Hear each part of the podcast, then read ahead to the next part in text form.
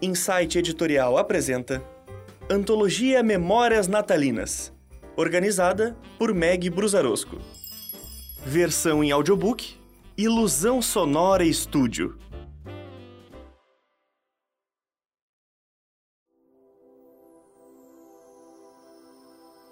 Natais, por Ney Ribeiro. Produção e narração, Pedro Branco, com a voz de Letícia Pimentel.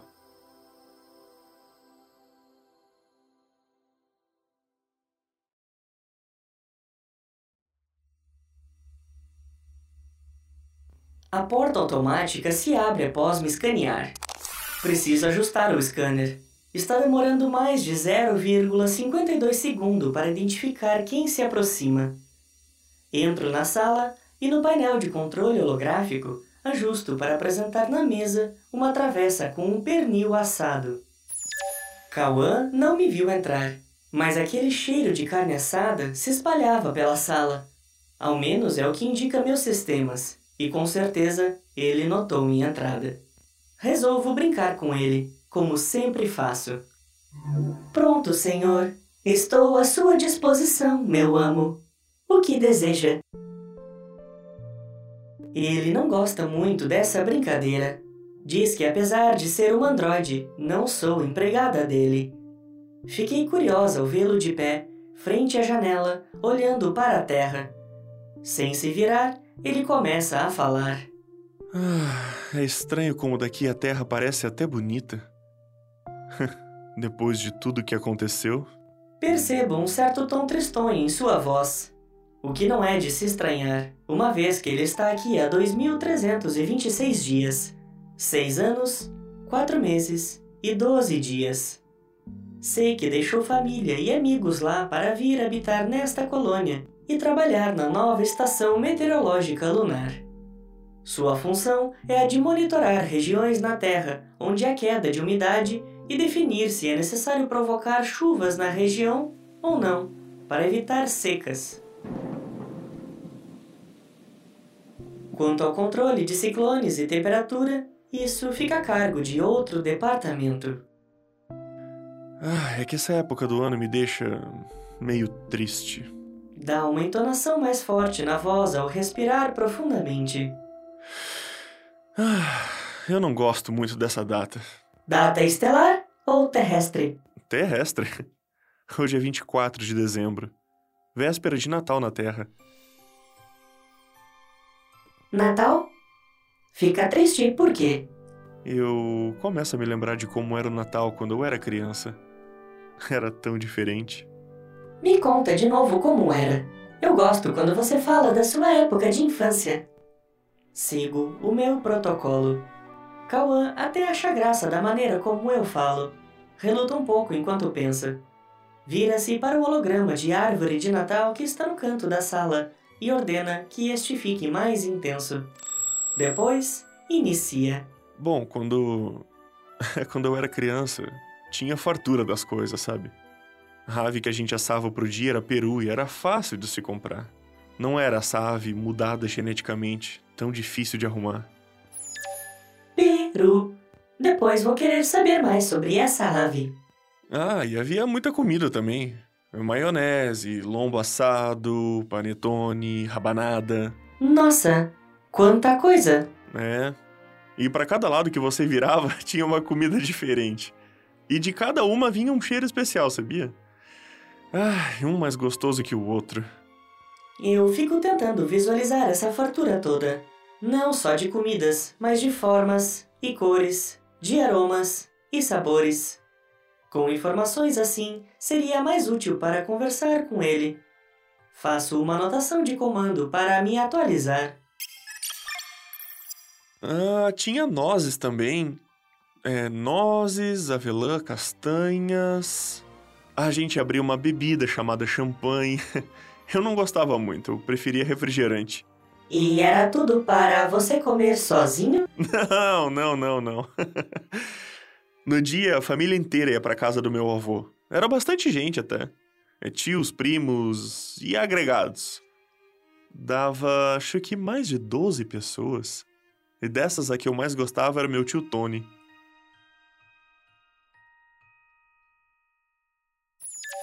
Esse eu conheço. Você já me falou dele. Comento enquanto meu sistema de nanoinfláveis subcutâneos se esvaziam ou se enchem a fim de alterar a forma do meu rosto de maneira a me deixar com a cara do tio Tony. Cauã fica quieto, me olhando por alguns segundos, e após um suspiro, prossegue. É. Essa era a melhor parte do Natal. E a gente não sabia valorizar. A família toda junta, ao redor de uma mesa repleta de comida, barulho de falação, risadas, as crianças doidas para comerem logo a sobremesa. Devia ser muito legal. Observo enquanto reconstituo minha feição original. Nova anotação: programar mais feições de familiares. Era, era assim. Eu e meus primos, a, a gente não parava quietos.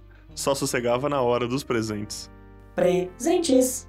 Como assim, presentes? Era costume dar presentes para todo mundo no Natal, sabia? Os adultos diziam que era o Papai Noel que trazia brinquedos e os colocava embaixo, na, na árvore. Árvore? Mas como? As lentes da máquina de holograma Não, são. não, não, não, não. Não era holograma. Na época era uma árvore de verdade. Quer dizer, era uma árvore de mentira, mas era uma imitação de árvore de verdade, entendeu? E esse tal pai aí era pai de quem? o Papai Noel? Segurando a risada, Cauã tenta explicar. Ele sabe que sou programada para fazê-lo se sentir conversando com alguém de verdade, mas parece não se importar agora. Era um senhor velhinho de barba, cabelo branco, alto, gordo, tava sempre sorrindo e se vestia com uma roupa vermelha. Ah, peraí, tem um jeito mais fácil. Cauã então se dirige ao aparelho de hologramas e ordena: Holograma, mostrar Papai Noel. Vira-se para mim e prossegue, enquanto a imagem vai se formando. Os pais contavam para seus filhos que ele presenteava as crianças que haviam sido boas durante o ano inteiro. Mas esse senhor passava o Natal com vocês? Pergunto ao ver a imagem que se forma na minha frente falando ho, ho, ho. Não, Xênia. Papai Noel era uma invenção. Hum, uma lenda. Você informou que os pais diziam aos filhos que ele existia. Na época, a gente achava que sim, mas depois a gente ia crescendo e descobria que o Papai Noel não existia. Devia mesmo ser muito interessante o Natal daquela época. É. Era assim. Hoje não se comemora como se fazia antigamente. Sinto uma grande tristeza na voz de Cauã, mas acho que não convém perguntar o porquê. Já tenho uma ideia do motivo. Meu sistema é alimentado com toda a história de vida dele. Aguardo que ele prossiga contando como era o seu Natal naquela época, mas tenho a impressão de que ele não quer prosseguir. Começo a imaginar o tamanho daquela mesa, repleta de comida. Dá umas três ou quatro vezes o tamanho da nossa, onde tem apenas hologramas. De verdade, mesmo só tem o pernil geneticamente alterado, uma garrafa de cidra sintética e um bolinho com uma cobertura estranha, que lembra muito uma manteiga rançosa batida com açúcar e corante. Desvio o olhar para Cauã e percebo que ele voltou a observar aquele planeta que um dia foi azul. Um enorme pedregulho que, feito peão, roda e roda e roda e gira e gira, gira ao redor de uma enorme bola de fogo solar que pode ser vista ali, mais adiante. A construção do espaçoporto tem previsão para acabar daqui a cinco anos. Comenta Cauã. Daí vão começar os testes dos voos para Marte. Mas voos para Marte já são feitos. Não em larga escala, nem com uma quantidade grande de tripulantes. Um a cada dois meses e com 50 pessoas por voo. Daí a coisa vai ficar movimentada por aqui. Não entendi. As pessoas vão ser trazidas de 10 em 10 da Terra para cá e aqui vão embarcar de 50 em 50 nos voos para Marte. Mas tem quem comente que a baldeação vai ser de 100 em 100. devido ao longo tempo de viagem, sabe? Mas por que, Marte? Estão construindo uma nova colônia lá? Aham. Mas lá vai servir de escala para viagens para outros planetas. Não estão planejando ficar em Marte para sempre, não. Mas por quê? Porque ficando num planeta só é capaz de acontecer igual aconteceu na Terra. Então, estão planejando habitar vários planetas, em vários pontos do universo, cada qual servindo de escala para um próximo. Não consigo entender como deixaram chegar a esse ponto. Comento, mas por comentar. A verdade é que eu sei direitinho como as coisas chegaram nesse estado, mas sou programada a ter empatia com o Kawan. É. Primeiro começaram ignorando os protestos daqueles que se preocupavam com o planeta. Depois continuaram ignorando todas as mudanças do clima. Mesmo depois, até que os líderes governamentais começaram a protestar, ninguém fez nada. Nenhum deles. Nem os governantes, nem as grandes indústrias. Foi quando acabou a água potável, não é? Pergunto, mas com o intuito de fazê-lo continuar a falar. É importante que isso aconteça. Meus registros dizem que ele fica mais calmo depois que desabafa. É. Antes vieram as secas, depois descontrole total do clima. Até hoje não conseguimos restabelecer o equilíbrio, mesmo controlando aonde vai ou não vai chover ou ter seca, onde vai ou não vai fazer frio ou calor. Afinal, o desmatamento não é uma coisa que se recupera em apenas uma década e. E sem florestas é difícil controlar o clima, né? Ou provocar o recongelamento dos polos. Há uma tristeza muito grande em seu tom de voz. Mesmo com ele olhando pela janela, percebe-se que seus olhos estão lacrimejando. Eu tenho que fazer alguma coisa para distraí-lo. Tenho que tirá-lo dessa tristeza, só não sei direito como. Minha programação é limitada. Enquanto analiso a procura de alguma maneira, pergunto: Calma, você não quis passar o Natal na Terra? Ah, eu. Eu ainda não tomei as vacinas esse ano. Mas todo ano você fala a mesma coisa. É. É. É que toda vez eu deixo bem pro fim do ano, né? Todo ano você usa isso como desculpa. Isso sim. Ele permanece calado e eu insisto. Você não quer ir para a Terra? Ver os parentes? Comer esse tal de panetone? não, eu não deixei ninguém na Terra. Pelo menos não ninguém que eu queira ver. Há uma profunda tristeza na sua fala. Meu sistema reconhece isso. Resolvo interromper seus pensamentos. Vá comer, Kawan. A comida já está até fria. Logo vai dar o horário dos fogos, e eu sei que você gosta de ficar olhando daqui o céu da terra todo iluminado. Sentamos e eu começo a servir. Mesmo quase totalmente frio, o pernil ainda solta um aroma característico do tempero. Macio e suculento. Minha programação diz que aquela carne deve estar uma delícia aos padrões humanos.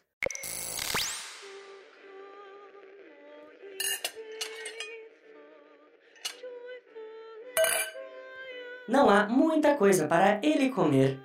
Além do pernil, um pouco de arroz sintético, algumas torradas e aquele bolo horrível que havia sido fornecido pela companhia.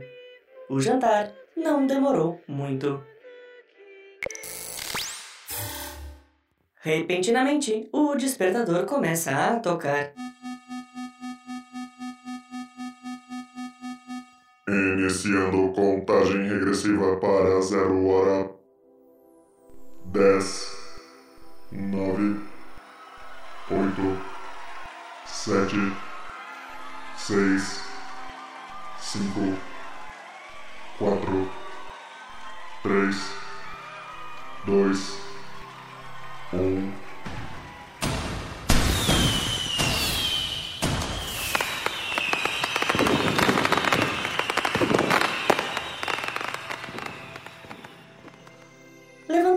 E vamos até a janela.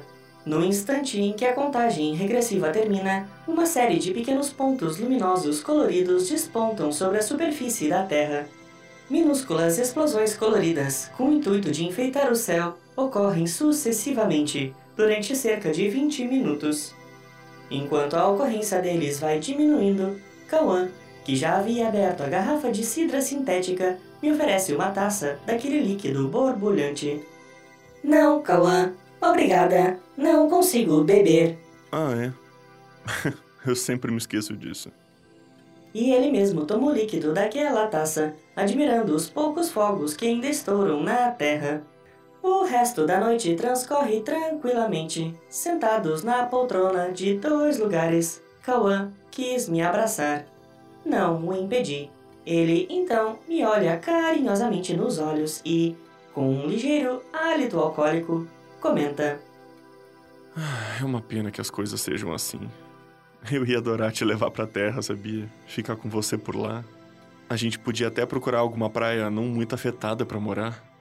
Conforme vai falando, sua voz baixa ligeiramente rouca e entra pelo meu ouvido. Meus registros mostraram a vez que ele comentou sobre uma mulher que a amou. Tentei então reproduzir as feições dela. Olhando atentamente em seus olhos, me aproximo cada vez mais.